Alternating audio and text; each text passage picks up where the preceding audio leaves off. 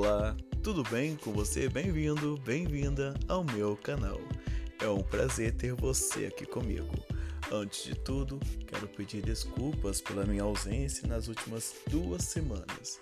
Situações adversas acontecem e comigo foi exatamente isso. Mas enfim, aqui estou de volta trazendo um resumo do que é destaque no Brasil e no mundo. Vamos lá! Guerra das Bandeiras. Começamos pelo triste e vergonhoso episódio da confusão de Glenn Greenwald versus Augusto Nunes. Ambos já se alfinetavam muito tempo pelo Twitter, mas a briga aconteceu em uma das edições do programa Pânico na Rádio Jovem Pan. O motivo da briga foi exatamente a defesa de cada um dos seus lados políticos, e no caso, Glenn chamou Augusto Nunes de covarde devido a situações adversas relacionadas às declarações de Nunes nas redes sociais e na própria rádio Jovem Pan, onde criticava o trabalho de Glenn Greenwald e o trabalho do deputado David Miranda, colocando em xeque a honra da família dos dois, levando a situação a colocar no olho do furacão os filhos dos jornalistas. Enfim, foi aí que Glenn chamou Augusto Nunes de covarde e Augusto Nunes perde a cabeça e ataca Glenn Greenwald. Que papelão, que ridículo, não é mesmo? Jornalistas de prestígio em qualquer categoria não se rebaixa a tal ponto a ponto de partir para uma agressão física.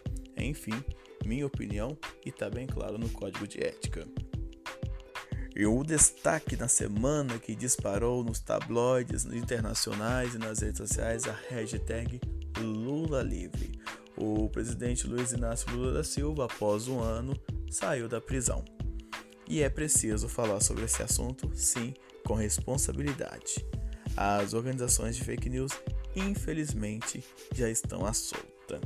A decisão do STF é, na verdade, uma harmonização do artigo 5 e do artigo 203 do Código Penal, a qual beneficiaram o ex-presidente Lula.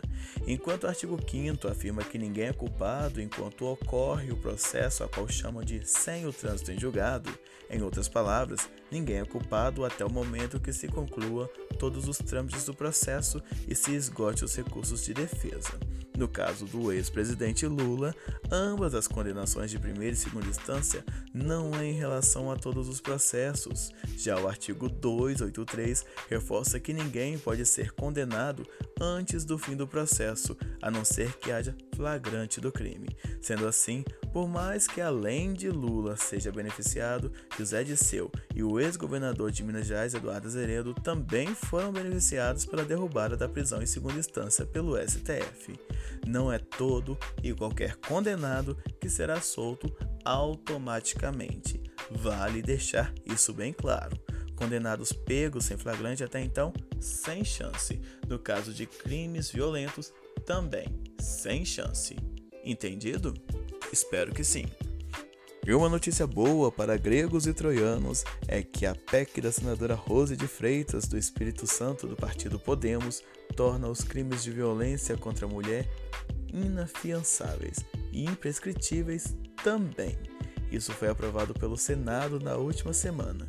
O que isso quer dizer? Que haja o tempo que houver, o criminoso pagará pelos crimes cometidos. O feminicídio inclui nisso. Não haverá prescrição da pena e qualquer tipo de violência contra a mulher será penalizado sim, sem fiança e sem prescrição.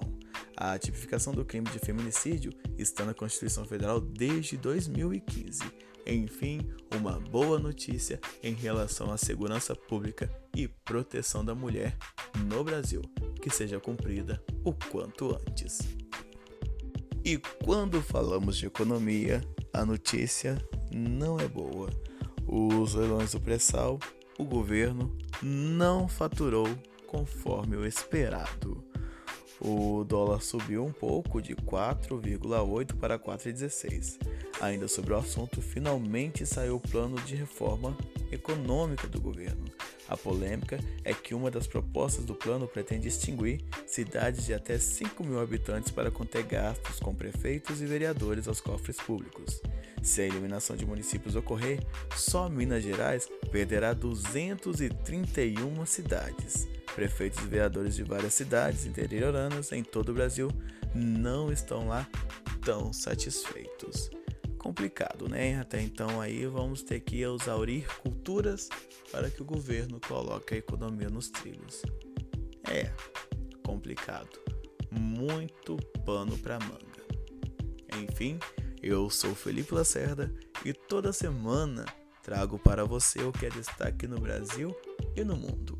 Este episódio de podcast você encontra no felipelacerdaportfolio.biblai.com, nas redes sociais e no sua plataforma de podcast preferida. Isso mesmo, agora estou em todas as plataformas de podcast e posso fazer parte da sua playlist também.